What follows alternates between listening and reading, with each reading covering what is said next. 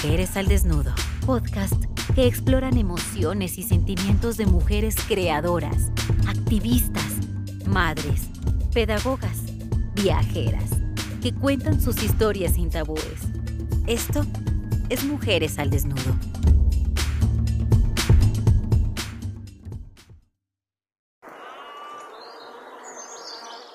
Pues yo le pido al Estado pues que no haya más niños como nosotros que queden sufriendo. Por sí es doloroso crecer sin madre porque el amor de madre es inigualable. No hay un amor más intenso como el de mamá.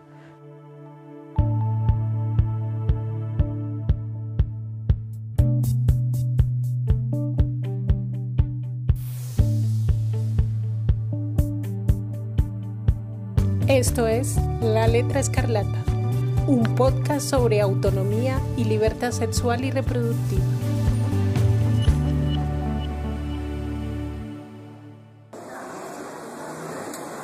Sánchez se solicita información.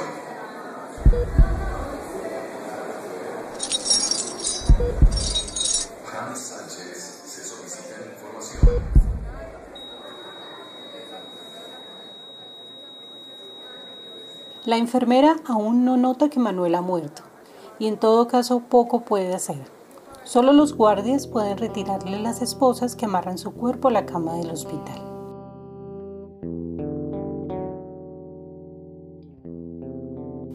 Para entender cómo llegó Manuel a este momento, remontémonos a 2007, tres años antes de su muerte, cuando Manuela acude a un centro médico consultando por eventuales desmayos y unas protuberancias en el cuello, pero no recibe diagnóstico ni tratamiento adecuado.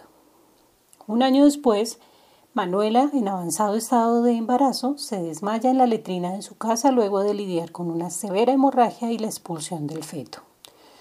Unos vecinos como pueden la suben a un vehículo y la llevan al hospital donde la internan por hemorragia y preeclampsia.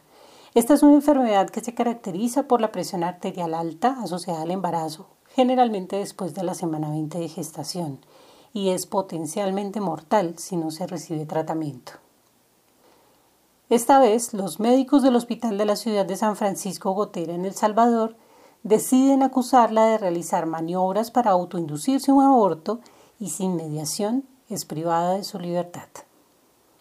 De allí en adelante, sus dos hijos, de 9 y 7 años, quedarían al cuidado permanente de los abuelos.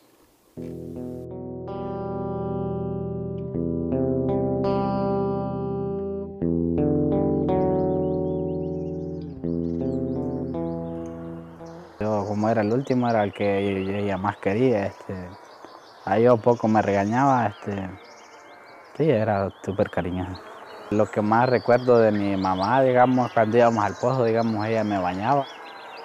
Bueno, pues una parte es complicado, digamos, no tener a alguien, digamos, que le dé órdenes, digamos, este, alguien que pueda estar ahí dando consejos, digamos, que le diga qué tiene que hacer o cómo tiene que hacer las cosas. Es un poco complicado. Pues lo justo, digamos, que se borre todo lo que se habló de ella, lo que escribieron, que eso no era así, pues lo que hicieron fue una injusticia y pues que se borre todo eso.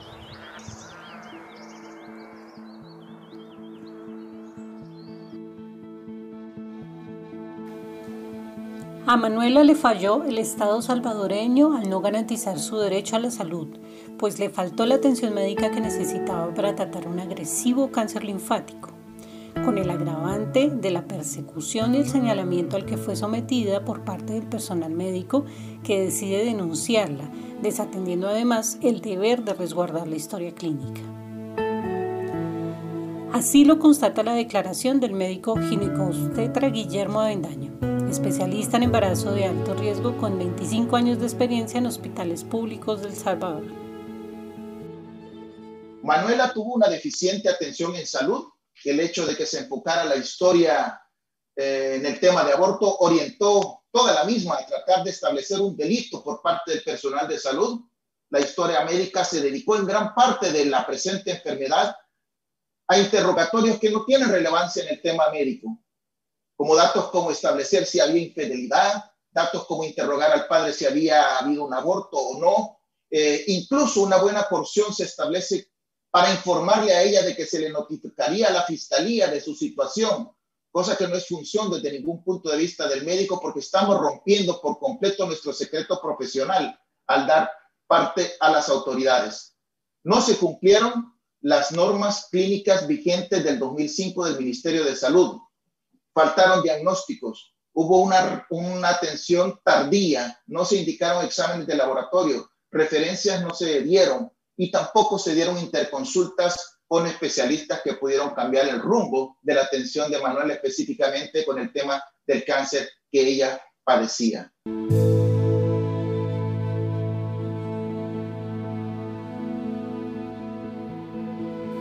También le falló el Estado en su deber de proteger el derecho al debido proceso, pues al no contar con los recursos para pagar un abogado privado, Manuela recibe defensores de oficio que fueron cambiados en tres oportunidades, perdiendo tiempo y continuidad en el trabajo de su defensa legal.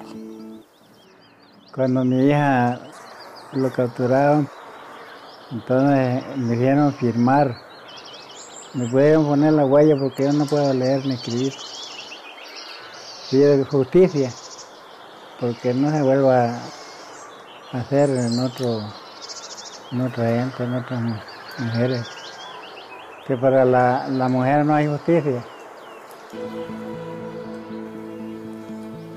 A su padre, analfabeta como ella, le hicieron firmar una declaración asegurando que Manuel había tenido responsabilidad por la pérdida del embarazo con el argumento de que eso aceleraría los trámites y rebajaría la sanción penal. Y en un proceso jurídico sin pruebas fue condenada a 30 años de cárcel por homicidio agravado.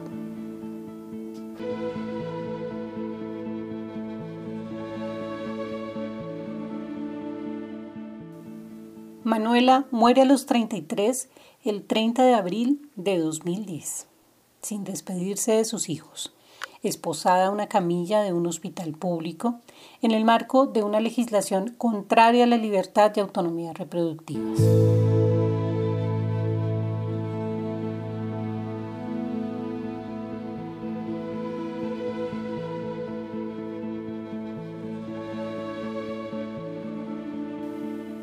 En América Latina, cuatro países prohíben por completo la interrupción voluntaria del embarazo. El Salvador, Honduras, Nicaragua y República Dominicana, convirtiendo a Centroamérica en una de las regiones más restrictivas del mundo para la autonomía reproductiva de mujeres, niñas y adolescentes. En Colombia, por ejemplo, según cifras de la Fiscalía, 97% de las mujeres y niñas criminalizadas por aborto están en zonas rurales y una de cada tres han sido víctimas de violencia sexual.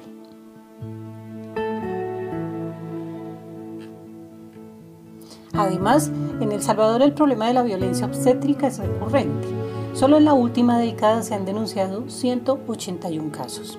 Y sumado a que la legislación castiga a las mujeres con 8 años de cárcel en casos de aborto espontáneo o inducido, las mujeres viven en un contexto poco alentador para la salud sexual y reproductiva en este país.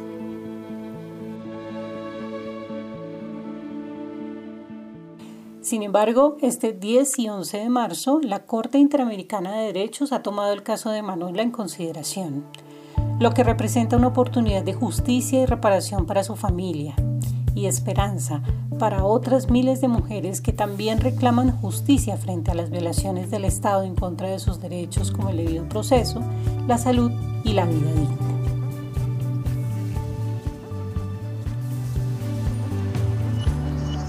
Y gracias a la Corte por escucharlos, por que ya días venimos, vienen en lucha pues ellos.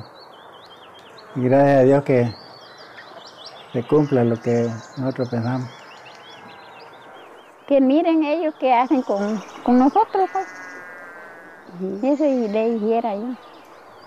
Que me ayuden ellos a mí, a mis niños, que me den estudio y y que haya libertad para las otras hembritas que están, que no vaya a suceder como sucedió con mi hija, mandando la curación y, y condenar, condenarme a 30 años, muy demasiado. Eso mando pedirle que no hagan eso, porque da lástima, las hembras son engañadas. Eso es lo que palabras que tengo para decirle al gobierno.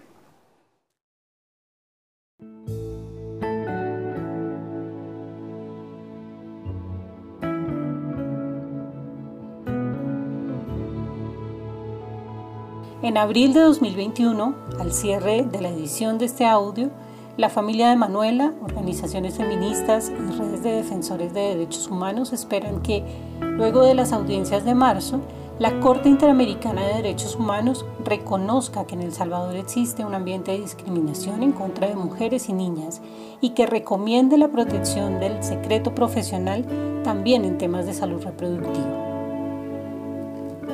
Manuela es el seudónimo con el que se identifica el caso para proteger el derecho a la privacidad de la víctima y su familia.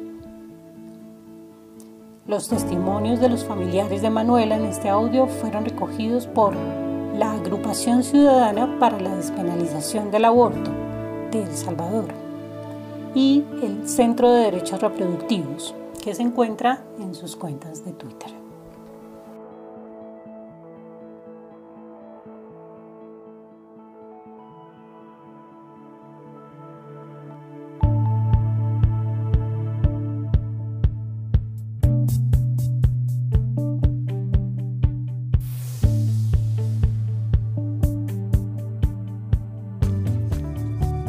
Esto es La Letra Escarlata, un podcast sobre autonomía y libertad sexual y reproductiva.